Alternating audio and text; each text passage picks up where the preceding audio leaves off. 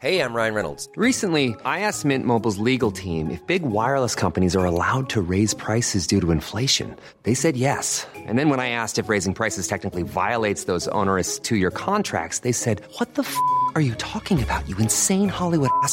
So to recap, we're cutting the price of Mint Unlimited from $30 a month to just $15 a month. Give it a try at mintmobile.com slash switch. $45 up front for three months plus taxes and fees. Promo rate for new customers for limited time. Unlimited more than 40 gigabytes per month. Slows. Full terms at mintmobile.com.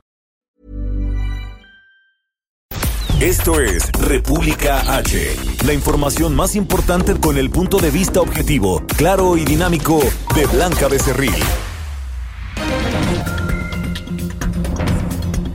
Hola, hola, muy buenas noches. Ya son las 9 de la noche en punto de este jueves 21 de enero del año 2021. Yo soy Blanca Becerril. Esto es República H y yo por supuesto que como todos los días lo invito a que se quede conmigo porque le voy a dar toda la información más importante generada hasta el momento para que usted esté bien informado de lo que ha pasado, por supuesto en territorio nacional y también del otro lado de la frontera con el primer día completo de Joe Biden como presidente de Estados Unidos. También hay cosas importantes que comentarle alarmante, sobre todo de, eh, pues, de nuestro país, y es que México vive el peor día de la pandemia. Reportan en un solo día máximos de contagios en coronavirus y también máximos de personas que han perdido la vida a causa del SARS-CoV-2. Todo esto y más en unos segunditos más aquí en República H. Yo soy Blanca Becerril y ¿qué le parece si vamos a un resumen de noticias?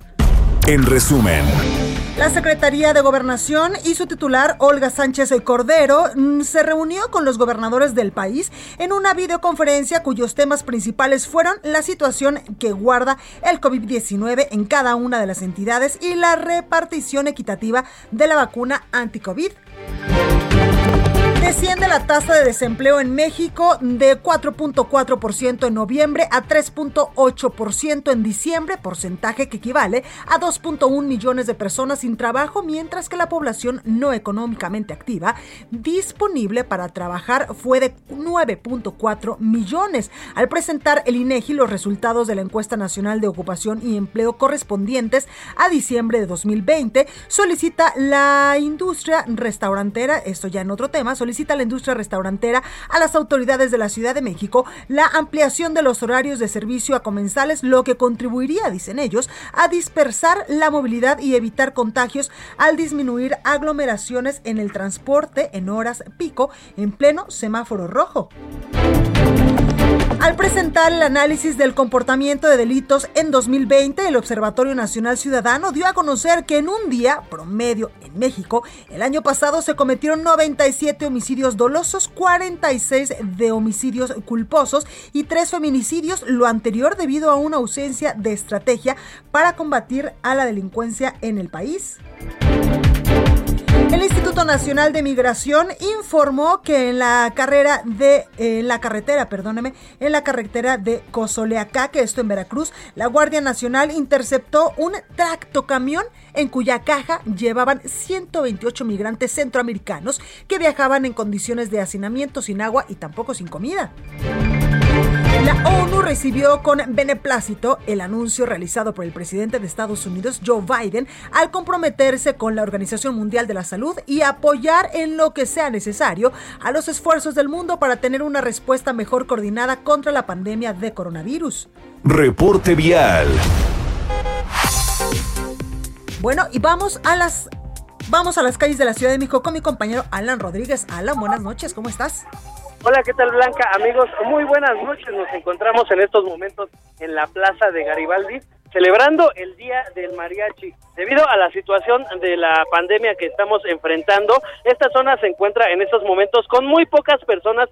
Sin embargo, los asistentes el día de hoy a este espacio están disfrutando de toda la música y toda la tradición de esta celebración que es considerada Patrimonio Cultural de la Humanidad por parte de la UNESCO. Por lo pronto es el reporte que tenemos desde ese punto y nos despedimos con esta música de mariachi. Y es que precisamente hoy es el día del mariachi, orgullo, orgullo nacional. Oiga, y vamos con Daniel Magaña también a las calles de la capital del país. Daniel, ¿cómo estás? ¿Qué tal, Blanca? Muy buenas noches. Nosotros nos encontramos recorriendo en este momento la zona de la Avenida de los Insurgentes Sur para las personas que se desplazan hacia el perímetro de Ciudad Universitaria. Encontramos pues ya que han mejorado las condiciones viales, incluso en esta incorporación que habitualmente pues mantiene algunas complicaciones esta incorporación a la avenida Miguel Ángel de Quevedo, la zona también del eje 10 sur, pero a partir de aquí el avance pues ya es bueno para ingresar a este perímetro de ciudad universitario, ven las personas que continúan a la avenida San Fernando. Este es el reporte Blanca. Muy buenas noches. Gracias Daniel, regresamos al ratito contigo. Continuamos hasta Augusto Tempa, buenas noches, ¿tú dónde andas? Blanca, muy buenas noches, así es, pues nos encontramos nosotros también en la zona sur y reporte para todos aquellos automovilistas que transitan por la avenida del Madrigal y muy buen avance para aquellos que buscan llegar al Metro Universidad o a la avenida Pedro Enrique Sureña. La avenida Imán presenta también muy buen avance con dirección hacia la avenida Aztecas. Solo hay retención a las afueras del Instituto Nacional de Pediatría por causa de las maniobras del transporte público, pero pasando este punto, la circulación es constante. Anda, y reporte. Ahí la información, muchísimas gracias, Augusto. Seguimos pendientes. La nota del día. Bueno, y por supuesto que la nota del día es eh, pues este dato alarmante y es que México vive el peor día de la pandemia desde el inicio.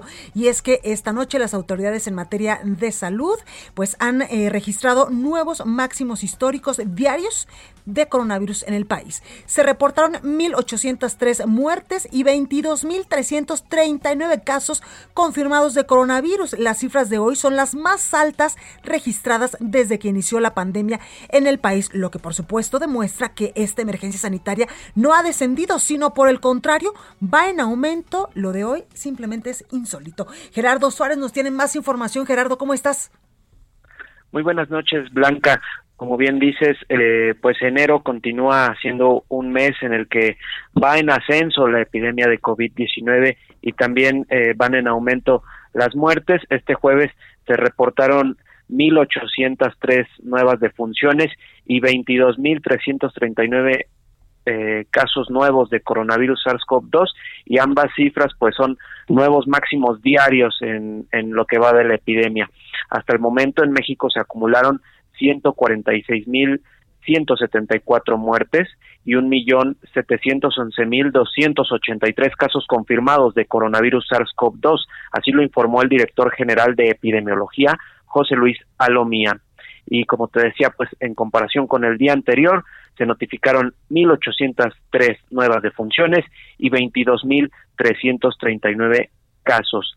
Eh, Blanca, pues en la conferencia de esta noche, el subsecretario de Prevención y Promoción de la Salud se refirió a una solicitud que hicieron los diversos gobernadores del país para poder comprar vacunas contra el COVID-19 y Hugo López Gatel respondió que desde el punto de vista técnico los gobiernos locales no tienen que comprar las vacunas contra el COVID-19 para evitar que se genere un desorden y pues para evitar que se diluya el Plan Nacional de Vacunación, este plan que defendió al decir que fue creado por una serie de expertos reconocidos y con una visión para atender a todo el país.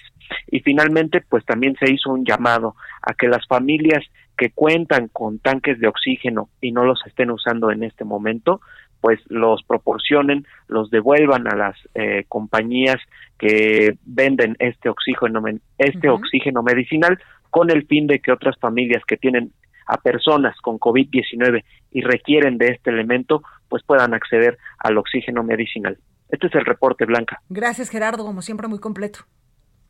Gracias, buenas noches. Buenas noches. Y Carlos Navarro nos tiene más información porque reconoce la Ciudad de México un aumento de muertes en este mes por coronavirus. Carlos, ¿cómo estás?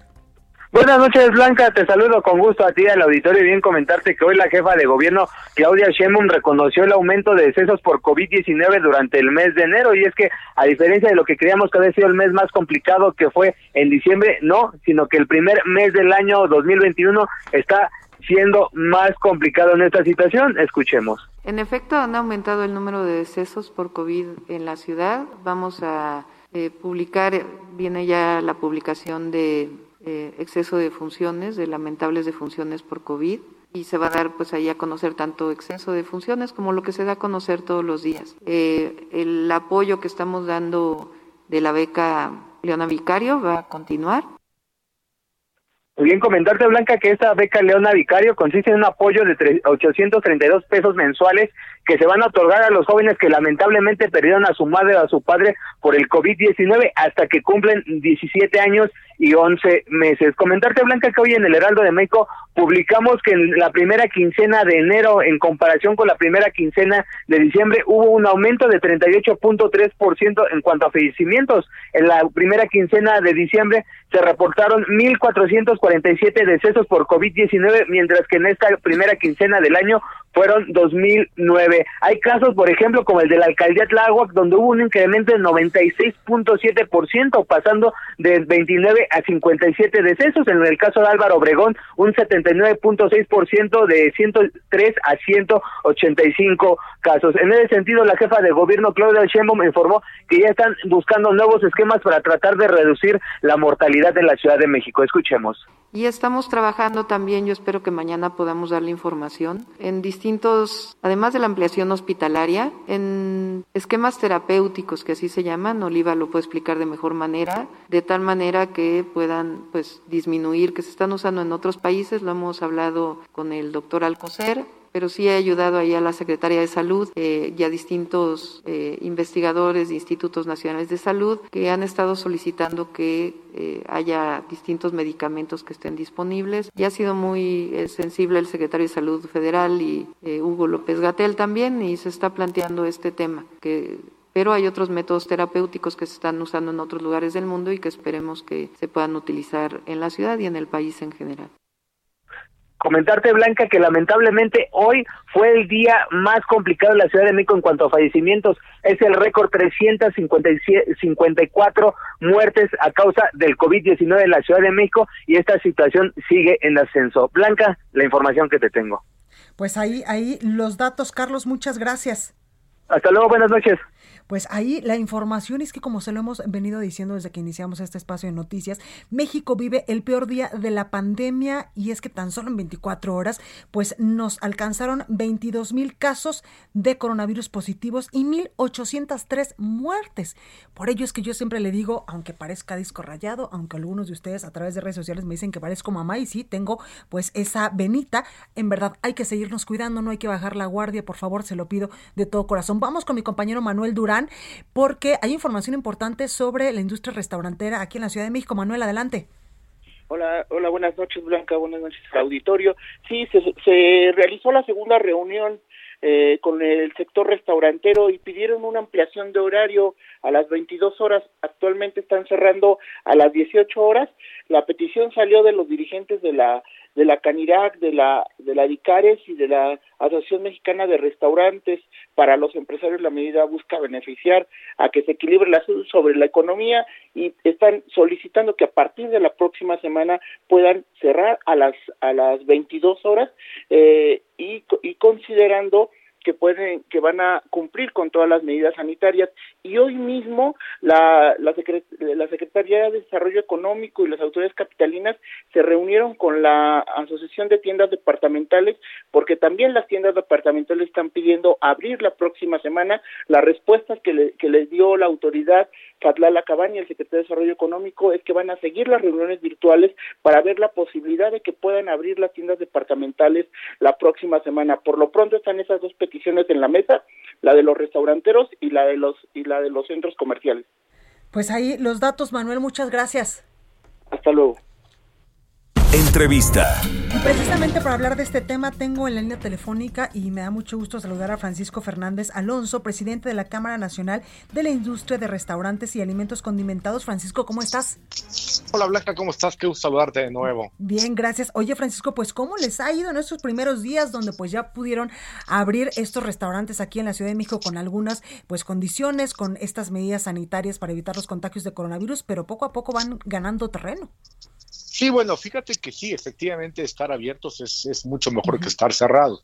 Sin embargo, las condiciones en cuanto a trabajar al aire libre o en las terrazas o en los espacios vehiculares, pues no es nada sencillo. Claro. Sin embargo, bueno, es mucho mejor, como acabo de decir, que tengamos oxígeno para seguir sobreviviendo, porque es la palabra. Hoy, mientras no haya eh, una mayor afluencia, que entendemos por el tema del contagio, después de oír estos datos que alcancé a escucharte, pues son, son terroríficos, ¿no? Sin embargo, para nuestro gremio, la idea es mantenernos sobreviviendo porque sigue el gremio de terapia intensiva en la Ciudad de México y en el Valle de México y no cambiará, no está cambiando la tendencia en cuanto a que se siguen afectando a los establecimientos y a los empleos. Eso no, no cambia en realidad porque eh, el, mientras los ingresos sean menores que tus egresos, pues es una situación sumamente compleja, pero evidentemente es mejor estar abiertos que cerrados. Totalmente. Oye, Francisco, hace unos momentitos nuestro reportero nos comentaba de una reunión que sostuvieron nuevamente con autoridades capitalinas para pedir ahora la ampliación del horario. Entendemos que en estos momentos pues están cerrando a las 6 de la tarde, a las 18 horas, y quieren que se les amplíe el horario, evidentemente con todas estas medidas eh, de seguridad, hasta las 22 horas. Sí, fíjate, en realidad tiene un sentido eh, que quiero, quiero apuntar. Mira, el hecho de cerrar todo el, todo digamos, todo el comercio a las seis de la tarde, lo que provoca también es una aglomeración a esa misma hora de toda la gente que sale a trabajar. Entonces nosotros dijimos, a ver, ¿qué no sería más sencillo que fuéramos cerrando de manera escalonada? Pues por lo tanto, ¿para qué cerramos toda la misma hora? Mejor ampliemos el horario de funcionamiento. Por un lado, es preferible que la gente que sale eh, a comer o quiere a cenar lo haga en un espacio acotado, eh, con una, siguiendo un protocolo de sana distancia y de mesa segura, a que estén en sus casas o además, y que además la gente que trabaja en, los establecimientos se concentre masivamente a una misma hora y tiene todo el sentido del mundo. es mejor que la gente tuviéramos 6, 7, 8, 9, 10, porque además es un ingreso para la gente que está colaborando, es evidentemente oxígeno para los restaurantes, pero además evitamos todos a que este contagio que claramente está sin control, que claramente está aumentando día con día, pues lo combatamos de una manera que nos parece más eficiente. Si juntamos todos a una misma hora, pues es evidente que que va a haber mayores contagios. Claro. Oye, Francisco, bajo esta lógica, ustedes estarían manejando, por ejemplo, esta ampliación bajo reserva para que la gente, pues como dices tú, no se aglomere en un mismo horario, es decir, que uno si quiere ir a, un restaurante determinado pueda llamar como se hace normalmente o como a lo mejor los mexicanos no estamos tan acostumbrados a llamar para reservar a cierta hora y así pues evitar que haya mucha gente en un restaurante. Claro, mira, finalmente hay que dar opciones. Estamos viendo una época típica estamos en, un panorama que, no quisimos, no buscamos, pero aquí estamos. Y entonces tenemos que aprender a, una nueva realidad. De hecho, va a haber muchos cambios. Algún día te platicaré todo lo que viene a futuro para un gremio por todo esta, pues, por todo este gran cambio que ha, sufrido la industria restaurantera. Pero tiene que ver con los horarios. Y también, si la gente, si cerramos a las seis, en realidad tenemos que cerrar a las cinco y media, porque para que el restaurante esté cerrado a las seis, claro. o sea, que cerrar desde antes. Yo creo que hay gente que puede llegar a las tres o tres y media o cuatro, o inclusive en lugar de comer ya salir a cenar. Eh, y puede llegar a comer, no sé, a cenar, no sé, a siete y media, ocho. En fin, hay que dar, hay que dar mayor espacio a la gente para que evitemos concentraciones, lo hagamos de manera responsable, porque no solamente se trata de los restaurantes, ni de la gente que trabaja ahí, también toda la gente que nos visita. No, y toda la cadena de valor. Por supuesto. Claro desde el agricultor. Oye, Francisco, eh, quiero preguntarte por último, eh, ¿qué opinión tienes, por ejemplo, de estos eh, pues dueños de bares y, de centros nocturnos que también pues están pugnando porque se deje abrir sus negocios? Pues mira, yo lamento que se encuentre en esa situación porque finalmente siempre estaría a favor de toda actividad que se haga, de manera legal y honesta. No tengo ningún problema con eso. Yo lo único que creo es que, como todos, hay que generar o hay que presentar, en realidad no, no sé en qué grado estén, porque tengamos todos un, protocolo de mesa segura o de ambiente segura o de noche segura, no sé cómo denominarla, para que la gente sepa que pues también tiene que ir a un lugar y mantenerse una distancia, que no es el mismo ambiente, porque en el bar muchas veces parte de la experiencia tiene que ver con la cercanía de las personas. Por supuesto. Y, tendremos se te pasan las copitas, de repente, Francisco, se te olvida el cubrebocas, lavarte las manos, y entonces ahí puede haber un tema también. Claro, por eso mismo tiene que haber un, protocolo muy, muy estricto. No me quiero meter el tema, porque en este momento ni siquiera he pensado en eso, pero creo que había que generar un protocolo que evidentemente rompe la experiencia, porque lo que nos pasa a nosotros es todas estas medidas, pues se rompe la inercia, no hay música, eh, las mesas están vacías, eh, el hecho que te, que te esté atendiendo una gente que medio te oye, porque también a la hora de atender a un mesero que está, que tiene una careta y tiene un tapabocas, a veces ni él te oye, ni tú lo escuchas, ni él, o sea, es un tema también un poco complejo. Y supongo que en la noche, pues tendríamos que hacer un protocolo, o tendrían, mejor dicho, que hacer un protocolo claro. eh, adecuado a las características propias de su actividad. Totalmente, pues ahí lo tenemos Francisco Fernández Alonso, presidente de la Cámara Nacional de la Industria de Restaurantes y Alimentos Condimentados. Muchas gracias. Al contrario, Blanca, tus órdenes cuando gustes. Buenas noches. Buenas noches. Bueno, vamos con más información porque la jefa de gobierno de la Ciudad de México, Claudia Sheinbaum, recalcó que durante su administración no van a aumentar la tarifa del sistema de transporte colectivo Metro, que actualmente es de 5 pesos. Recordó que la modernización que se lleva a cabo en este sistema de transporte está sin aumento al precio del boleto. Oiga, vamos hasta Monterrey, Nuevo León con mi compañera Daniela García con más información. Mi Dani, ¿cómo estás? Me parece que no me escucha Dani García y es que precisamente ya le decía yo eh, hace ratito que pues los gobernadores se reunieron hoy eh, pues en una reunión evidentemente virtual con el subsecretario de salud Hugo López Gatel pues para platicarle pero sobre todo para plantearle la idea de que pues deje a los gobiernos estatales también comprar la vacuna. Usted se acuerda que el secretario de salud de eh, Monterrey Manuel de la O pues decía que incluso podía ir a Rusia. Mi Dani, ¿cómo estás? Hola Blanca, muy buenas noches. Te saludo desde Monterrey. Pues fíjate Blanca, el día de hoy se dio a conocer una carta en la que se pide que se permita adquirir las vacunas de forma independiente. Esta carta, te platico, está empezando a circular aquí en Monterrey en las redes sociales.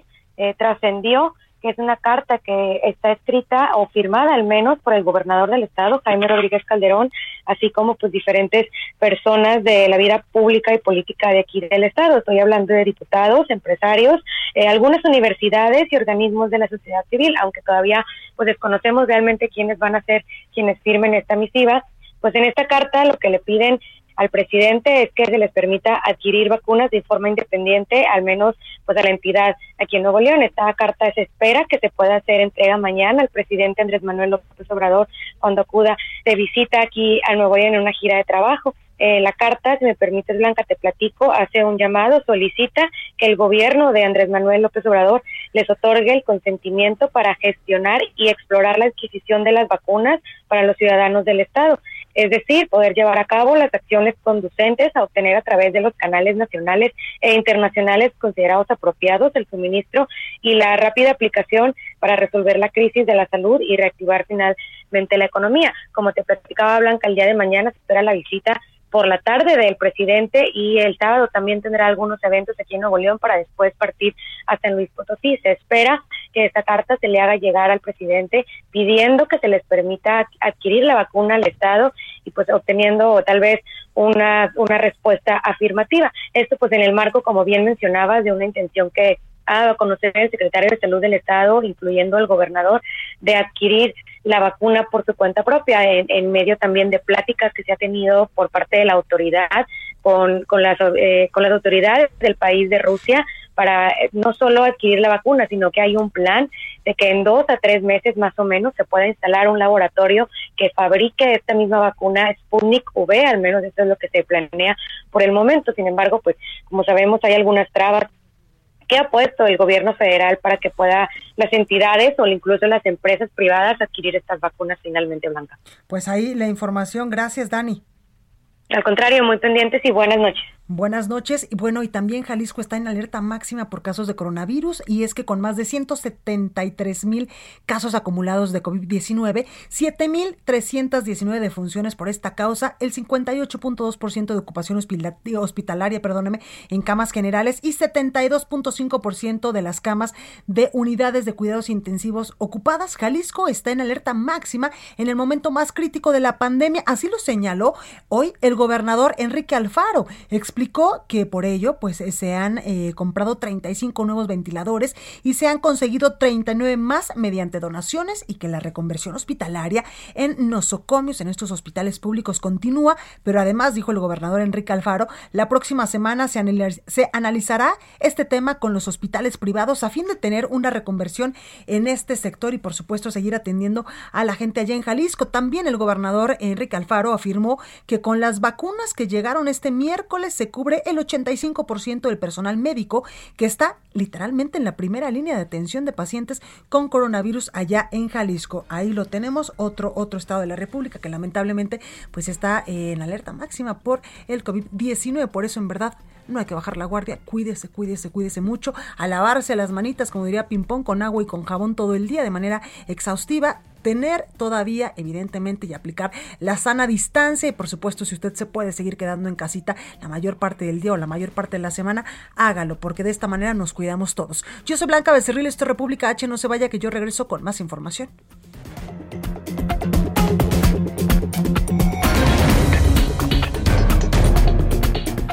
Continúa escuchando a Blanca Becerril con la información más importante de la República en República H. Regresamos.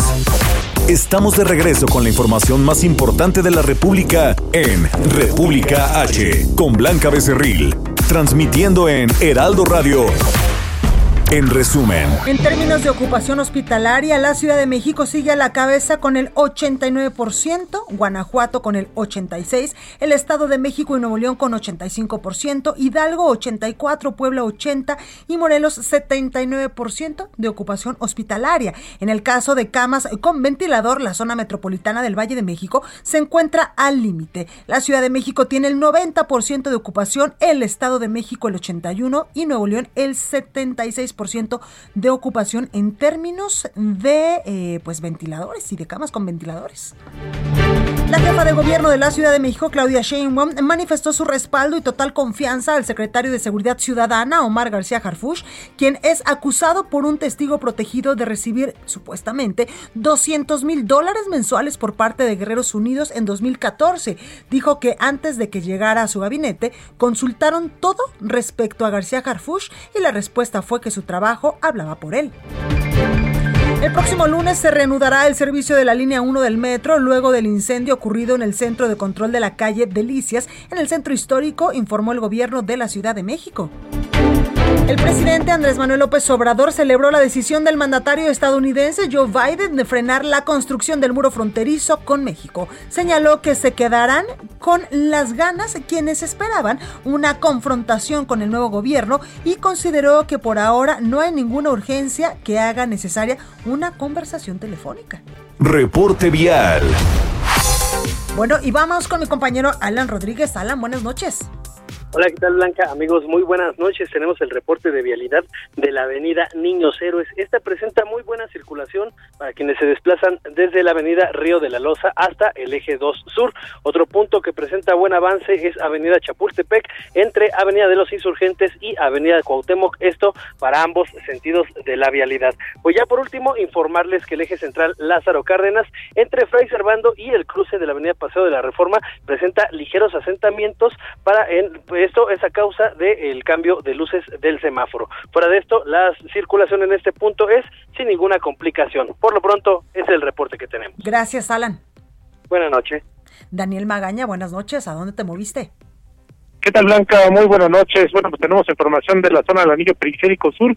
Fíjate que en la peor jornada pues de contagios de COVID y también de decesos en el país, pues algo ocurrió en la zona sur porque no encontramos realmente ninguna complicación, pues habitualmente a esta hora, pues con complicaciones las incorporaciones hacia la zona, la, la zona de la carretera eh, Picacho Ajusco, más adelante, pues también la zona de Tlalpan y Miramontes, para quien utiliza el anillo periférico sur, esta noche la recorrimos sin ninguna complicación, incluso esta zona de Cuemanco, habitualmente complicada, se están realizando obras para la construcción de un puente, bueno, pues ni siquiera se habilitó el sentido contrario, esta función que se había estado realizando para mitigar los problemas viales, así que bueno, pues finalmente, pues cuando menos en cuanto al tránsito vehicular, las personas, bueno, pues se quedaron en su domicilio. El reporte, muy buenas noches. Gracias, Daniel. Gracias, Augusto Atempa, buenas noches. Blanca, nosotros nos movimos a la zona poniente de la ciudad. Para quienes transitan por la avenida Constituyente se encontrarán buen avance desde Periférico hasta Paseo de la Reforma. Para quienes buscan llegar a la zona de la autopista o la carretera México-Toluca, en sentido contrario, la circulación es fluida con dirección hacia el Periférico. Pasando el punto de la avenida Observatorio, el avance continúa aún mejorando. Y sobre pues periférico el avance sigue siendo constante para llegar hacia la avenida Circuito Interior. hay que tomarlo en cuenta y manejar con mucha precaución, porque hay pocos vehículos, como lo decía mi compañero Daniel Magaña, pero no por eso hay que acelerar más, porque por ello vienen los accidentes. Gracias, y mi reporte. Gracias, Augusto, descansa. Seguimos pendientes. Bueno, y vamos con mi compañero Paris para eh, pues que nos dé más información. Mi Paris, ¿cómo estás? Buenas noches, Blanca, amigas, amigos del Alto de México. Sí es, sí es que esta tarde la secretaria de Gobernación, Olga Sánchez Cordero, hizo un llamado a la unidad a los integrantes de la Conferencia Nacional de Gobernadores, ya que dijo que las divisiones pueden retrasar el esquema de vacunación contra el COVID-19 en los estados. Dijo que si se apela a la división se provocará un acceso diferenciado a la vacuna y que habrá, hará más profundo el abismo de la desigualdad en nuestro país. Escuchemos a la secretaria Olga Sánchez Cordero. Es a trabajar juntos o a seguir trabajando juntos como representantes de los tres niveles de gobierno. Las consecuencias de no hacerlo y apelar a la división son claras. Solamente retrasará el esquema de vacunación y provocará un acceso diferenciado a la vacuna y hará más profundo el abismo de la desigualdad en nuestro país. Por eso me da un enorme gusto que no se haya politizado esta campaña de vacunación. Todos hemos entendido que es momento de trabajar en unidad por el beneficio de todas de todos los ciudadanos de esta gran nación. En este encuentro con la CONAGRO, la secretaria de Gobernación reveló que los integrantes del Consejo Coordinador Empresarial le pidieron que se incluya a los trabajadores del sector servicios como uno de los grupos prioritarios de vacunación contra el COVID-19. Señaló que solicitaron también la instalación de una mesa técnica para analizar esa propuesta con la Secretaría de Salud. Escuchemos a la secretaria Sánchez Cordero están proponiendo también una mesa técnica o el establecimiento de una mesa técnica, porque como se ha compartido aquí, no solamente son los médicos los que están en la primera línea de atención a los pacientes, los que deben o que están siendo vacunados, sino también hay una serie de personas que están en primeras líneas de atención, como pueden ser los que despachan la gasolina, los que están en las diversos misceláneas o eh, supermercados, oxos, etcétera, que están continuamente en la primera línea de atención Adelantó que se buscará tener la mesa técnica para construir la estrategia nacional de vacunación lo antes posible y así considerar en la estrategia de vacunación a estos sectores laborales. Y bueno, también los gobernadores en este encuentro solicitaron establecer también otra mesa para la vacunación en las megalópolis, esta, estas ciudades que integran la Ciudad de México, el Estado de México, Hidalgo, Morelos, Puebla y Tlaxcala, para que también sean prioritarios en la vacunación. Es la información que te tengo, Blanca. Gracias, Paris Alejandro. Bueno.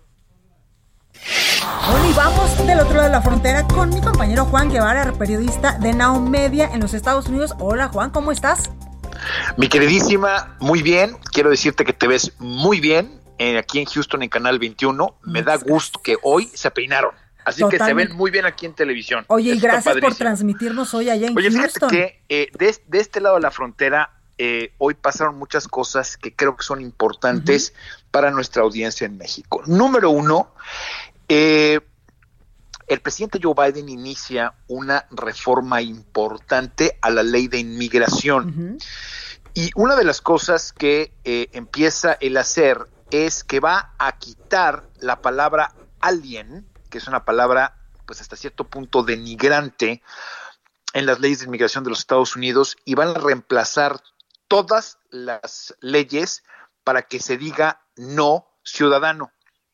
Y esto es una eh, es un ejemplo bastante claro de que Biden quiere que Estados Unidos se reconozca tanto de manera interna como en el mundo como una nación de inmigrantes. Esto es una cosa muy importante.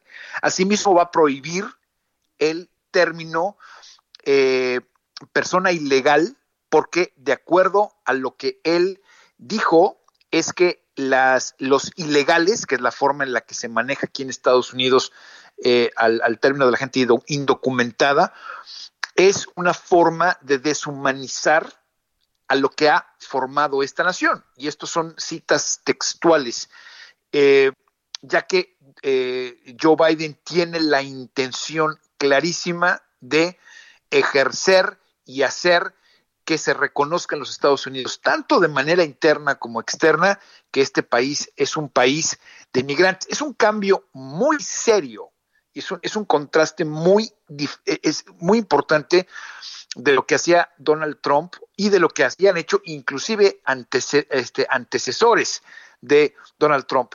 El hecho que veíamos el día de ayer de que una de las de los eh, de las cosas importantes es que eh, una de las eh, órdenes ejecutivas que firmó el presidente Biden ayer, que fue el parar y, de, y, quitar todos los fondos federales completamente al muro migratorio.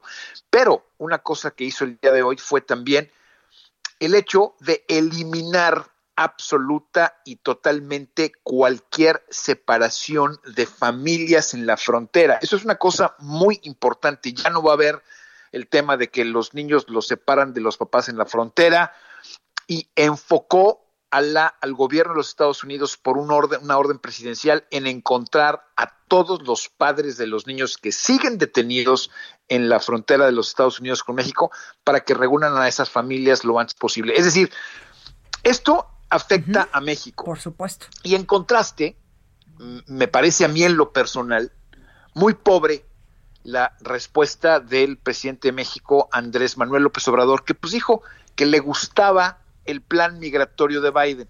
O sea, es decir, me pareció pobre la respuesta. Eh, Joe Biden no lo hace por, por, López Obrador, obviamente, no, no, no hace nada de esto por López Obrador.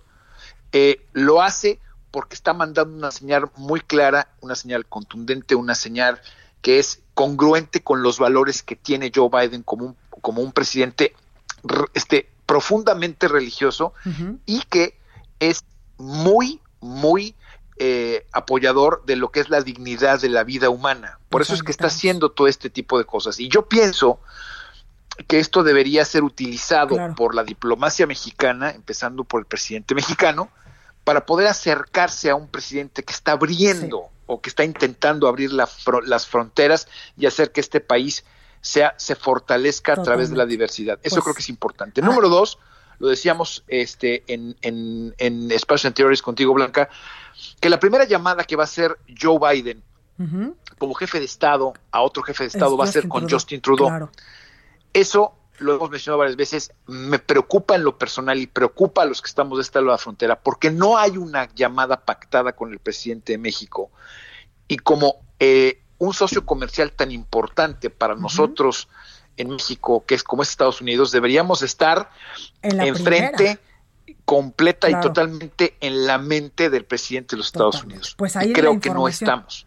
Como Eh, siempre. Justin Trudeau, claro que está, es cuatacho de eh, Joe Biden porque fue muy amigo, son muy amigos eh, Obama y Justin Trudeau, Claro. se la llevan súper bien y obviamente Joe Biden como presidente en ese momento entendió la importancia de tener una relación fortalecida eh, eh, y, y de todos los días Claro. con Pues, los vecinos, ¿no? Y creo que México está perdiendo esa oportunidad. Y para darles una idea, eh, nada más para decirles que Ahí hoy se presentó la primera estrategia completa de lo que va a hacer Joe Biden para poder atacar La la, pandemia. pandemia. que está rampante en los Estados Totalmente. Unidos. Hoy quiero decirles que eh, en este momento en el país mueren tres personas por minuto de COVID-19 Claro. y que Donald Trump dejó un tiradero. Pues ahí lo tenemos. Juan Guevara, muchísimas gracias por esta información, como siempre, muy completa desde Estados Unidos. Gracias. Entrevista. Bueno, pues esta noche me da mucho gusto saludar aquí en República H, en el Heraldo Radio, a Jorge Argüelles. Él es precandidato a presidente municipal de Cuernavaca, esto en Morelos, para encabezar la candidatura común de la Alianza Morena, Encuentro Social y Nueva Alianza. Jorge, ¿cómo estás? Muy bien, muchísimas gracias Blanca, muchísimas gracias al Heraldo por recibirme en su casa. Muchas Gracias. Oye, Jorge, pues cuéntame en qué momento dices, mi ciudad necesita literalmente un gobierno mucho mejor, porque yo me acuerdo que cuando era niña, pues incluso mis papás me llevaban siempre a Cuernavaca y eh, pues íbamos los fines de semana, se sentía un ambiente seguro, no había baches y pues tú podías estar literalmente como en tu casa y hoy las condiciones son totalmente diferentes. Sí, definitivamente. Eh, ¿en, qué, ¿En qué momento lo, lo, lo pensé? Eh, lo pienso en el momento en que no es justo que los cuernavacenses vivan en las condiciones actuales. Porque no es justo que la ciudad esté como esté. Una ciudad triste, insegura, estancada. Una ciudad que lo poco que tiene es gracias al esfuerzo y empuje de sus habitantes. Si tuviera autoridades que se tomaran en serio sus responsabilidades, la realidad de la gente y de la capital sería otra. Nuestra Claro. capital, Cuernavaca, ha perdido su brillo. Y con ello dejó de ser una ciu- ciudad segura para vivir, una ciudad segura para descansar, dejó de ser atractiva para, para invertir y precisamente el abandono de la gente y la falta de oportunidades son los principales motivos de mi decisión para ser eh, hoy precandidato a alcalde de Cuernavaca. Totalmente. Oye, Jorge, ¿y tú conoces cada rincón de Cuernavaca? Sí, eh, conozco todo lo que le duele a Cuernavaca, Ujú. conozco los problemas sociales y las deficiencias administrativas, pero estoy con- convencido de que puede salir adelante y en su momento expondré las propuestas a los ciudadanos para que vean que la transformación de Cuernavaca será una realidad. Totalmente. Oye, Jorge, el tema de la seguridad es un tema que duele a todos los mexicanos y pues lamentablemente Cuernavaca eh, no se salva de este asunto. ¿Cómo le vamos a hacer ahí? Mira, Blanca, primero, la seguridad es una responsabilidad indelegable. Y esta responsabilidad ha sido algo que no se ha tomado en serio. Eh, yo he sido de los que apoyaron la creación en su momento de la Guardia Nacional. Eh, creo eh, completamente en la estrategia de pacificación del país y en la creación de oportunidades para los habitantes de México y de Cuernavaca. Nadie eh, nace mala persona, ni mucho Claro. menos. Todos este, tomamos eh, a veces decisiones buenas y decisiones malas y esto depende de las oportunidades que haya, ¿no?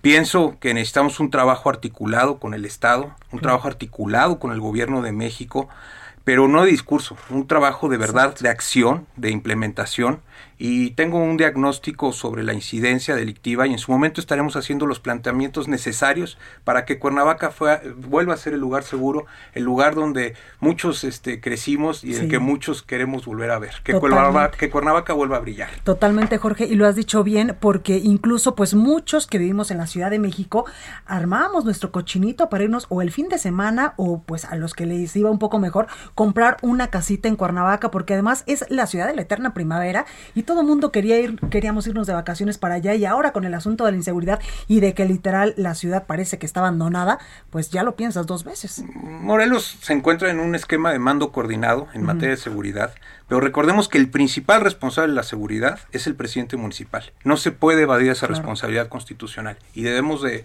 de proponer y evidentemente desde el gobierno municipal hay que trabajar para que la seguridad sea una prioridad. Totalmente. Oye, Jorge, cuéntame cómo va el tema de la alianza con Morena. Muy bien, fíjate, ahora que estoy muy contento. El día de hoy tuvimos una reunión con el presidente nacional, con Mario Delgado, con el presidente nacional de Morena, y hemos platicado mucho al respecto. Estamos integrándonos ya con las bases y liderazgos de Morena y con el López Obradorismo de Cuernavaca. Eh, yo soy un diputado federal, el López Obradorista, así llegamos en esta gran coalición de Juntos Haremos Historia. Y a favor, eh, tengo que el trabajo realizado desde el Congreso de la Unión, eh, lo he respaldado, he respaldado las iniciativas y el proyecto alternativo que encabeza el presidente de la República, y eso es lo que da cuenta de que somos un equipo. Eh, más allá de cualquier diferencia natural que pueda haber, eh, como en todo, tenemos coincidencias y una relación muy estrecha y, y muy fuerte con, con esta cuarta transformación. De ahí que estoy completamente seguro que la coalición Juntos Haremos Historia es y seguirá siendo un proyecto ganador. Oye, eh, Jorge, ya que hablamos de temas políticos, hay muchos actores políticos en tu estado, eh, pues tendrás enfrente a un exgobernador, a un exalcalde de Cuernavaca, a los panistas que ya están pues bien organizados en torno a un candidato que incluso pues fue, fue eh, procurador de justicia y sobre todo tendrás que lidiar pues con la imagen negativa de un alcalde emanado precisamente de esta coalición Juntos Haremos Historia. ¿Cómo le vas a hacer? Mira, Blanca, en este tema puedo decirte totalmente que si quieren hacer las cosas, las deben hacer en su momento. Si realmente, como dicen, les preocupa Cuernavaca, ¿por qué no lo hicieron eh, lo que tenían que hacer eh, eh, en el momento que estaban? Eso es una Cuando contradicción. les correspondía. Claro, no tiene sentido que, que digan que ahora sí van a hacer lo que no hicieron.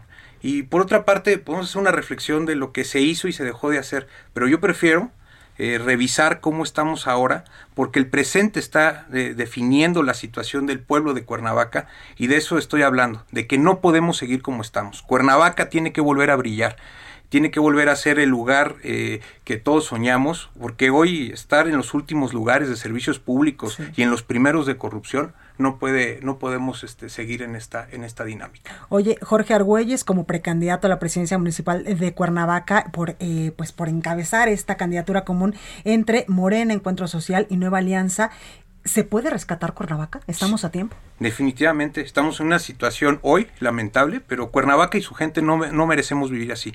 Queremos una ciudad con más oportunidades donde podamos caminar sin miedo, salir con nuestra familia y disfrutar no solo de su clima maravilloso, sino de los lugares emblemáticos que le dan ese nombre que la distingue, la ciudad de la eterna primavera. Por eso hago un llamado a todas aquellas personas que piensan igual que se sumen. Es tiempo de la transformación de Cuernavaca y es tiempo de, de, que Cuernavaca vuelva a brillar. Totalmente. Oye, Jorge, ¿y ya empezaste a caminar Cuernavaca? Estamos caminando, estamos hablando con la militancia, estamos haciendo eh, un trabajo este, al interior con, con, la militancia de Encuentro Social Morelos, evidentemente con todas las medidas que, que esta pandemia nos trae, sí, claro. terribles. Hablábamos hace un momento que diario estamos ya en máximos históricos y por eso también aprovecho el espacio para decirle a todas y a todos que nos escuchan que se cuiden mucho. El COVID está durísimo y hoy eh, tenemos que cuidar a nuestra familia. Totalmente, Jorge, y me imagino que también traes pues ya una estrategia o, o tienes visualizado un plan de acción para Cuernavaca en torno a, a, a la salud y a esta pandemia, esta emergencia sanitaria del coronavirus. Definitivamente tenemos un plan eh, muy bien estructurado. Eh, desde, desde la Cámara de Diputados en próximos días estaré emitiendo algunos, algunos documentos uh -huh. importantes en el tema de, de aplicación de, de, pruebas masivas. Evidentemente estamos convencidos que la, que la vacunación, este, esta, esta campaña nacional uh -huh. de vacunación contra el COVID-19 estará este, dando los, los resultados que, que el gobierno de México espera y seguiremos trabajando para garantizar la salud, que hoy es lo más importante. Hoy lo más importante que eh, debemos de enfocarnos todos los que estamos en la cosa pública es uh -huh. que la salud vuelva a ser una constante y no vuelva a ser este miedo de ser contagiados sí, claro. y, y, lamentablemente este, perder con ello la vida. Oye Jorge, por último quiero preguntarte, ¿qué te hace diferente de otros eh, precandidatos, por ejemplo, a, a, la, a, la, presidencia municipal, a la alcaldía de Morelos, pues, de Cuernavaca y en Morelos? Pues mira, eh, tenemos que hacer gobiernos sensibles, gobiernos uh -huh. que realmente se interesen por las personas. Eh, los políticos de siempre, los políticos rancios, caducos, creen que los gobiernos son más importantes que las personas. Claro. Y yo digo que no. Lo más importante son las personas. Necesitamos hacer política sana, política limpia, política que construya un mejor entorno y que con ello vuelva a traer la felicidad a las familias. Totalmente. Y para eso, pues Jorge, ya empezaste, como te decía, y como ya lo decías tú también, pues a caminar nuevamente eh, Cuernavaca, que no es la primera vez que lo haces. Tú conoces cada rincón de este municipio. Sí, he caminado todo mi estado, he caminado toda mi ciudad y lo seguiré haciendo. Lo, lo, lo, lo hago como diputado federal, hoy lo Exacto. hago como precandidato hablando con la militancia de Encuentro Social Morelos y es algo que disfruto mucho, pero que aparte me da una sensibilidad de, de, de, saber dónde están todas esas deficiencias, dónde están todas esas necesidades y evidentemente tengo la fuerza y, y, con todo mi corazón estoy dispuesto a resolverlo. Pues ahí está lo más importante. Jorge Argüelles, eh, precandidato a la presidencia municipal de Cuernavaca, esto en Morelos, para encabezar la candidatura común de la Alianza Morena, Encuentro Social y Nueva Alianza. Gracias por estar esta noche con nosotros. No, muchísimas gracias, Blanca. Muchísimas gracias al Heraldo y aquí estoy siempre a las órdenes para poder platicar Muchas con gracias. Y Buenas noches suerte. a todas y a todos. Bueno, vamos con mi compañera Melisa Moreno a la sección de cultura. Yo soy Blanca Becerril, esto es República H. Yo les espero el día de mañana en punto a las 9.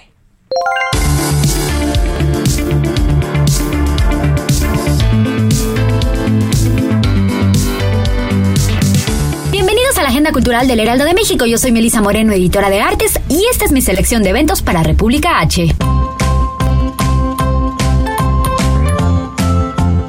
casi dos meses de su llegada a librerías La Ciudad de Vapor de Carlos Ruiz Zafón, se ha convertido en el libro de cuentos más vendido en México y Latinoamérica, convirtiendo el homenaje de un autor a sus lectores, quienes lo siguieron a lo largo de la saga iniciada con La Sombra del Viento, en un abrazo de sus lectores al autor. Estos cuentos reunidos por primera vez y algunos de ellos inéditos encienden la magia del narrador que nos hizo soñar como nadie, y en cada uno resuena el eco de los grandes personajes y motivos de las novelas del cementerio de los libros olvidados. La Ciudad de Vapor, en formato físico, electrónico y audio audiolibro es editado por Planeta.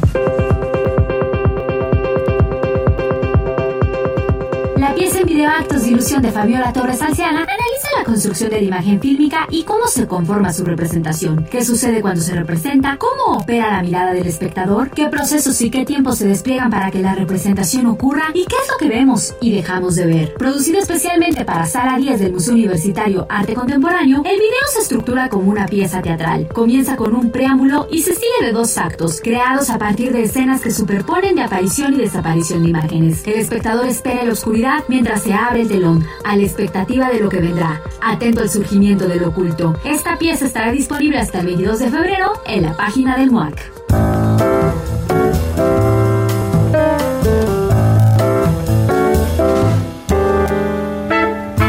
Cuando el 1 de octubre de 2006 Bésame Mucho bajó el telón, nadie imaginaba que este musical pudiera ver nuevamente la luz. Ahora en la modalidad de streaming, propiciado por la situación sanitaria que enfrenta el mundo. Esto ocurrirá este sábado 23 de enero a través de la plataforma Ticketmaster Live, que traerá nuevamente escena este montaje que estuvo en cartelera por cerca de un año y medio. Uno de los grandes boleros que incluye esta puesta en escena es una de las maravillosas creaciones de Armando Manzanero, recientemente fallecido. Se trata de esta tarde Villover, precisamente el tema con el que México entero despidió al maestro el pasado 28 de diciembre el día de su partida de este mundo.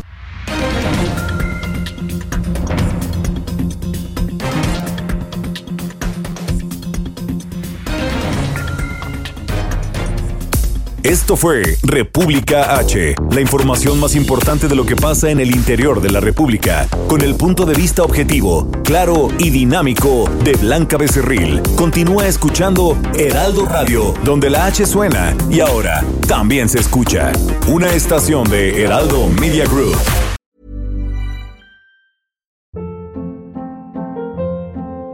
Hold up. What was that? Boring. No flavor. That was as bad as those leftovers you ate all week. Kiki Palmer here, and it's time to say hello to something fresh and guilt-free. Hello Fresh. Jazz up dinner with pecan-crusted chicken or garlic butter shrimp scampi. Now that's music to my mouth. Hello Fresh. Let's get this dinner party started. Discover all the delicious possibilities at hellofresh.com.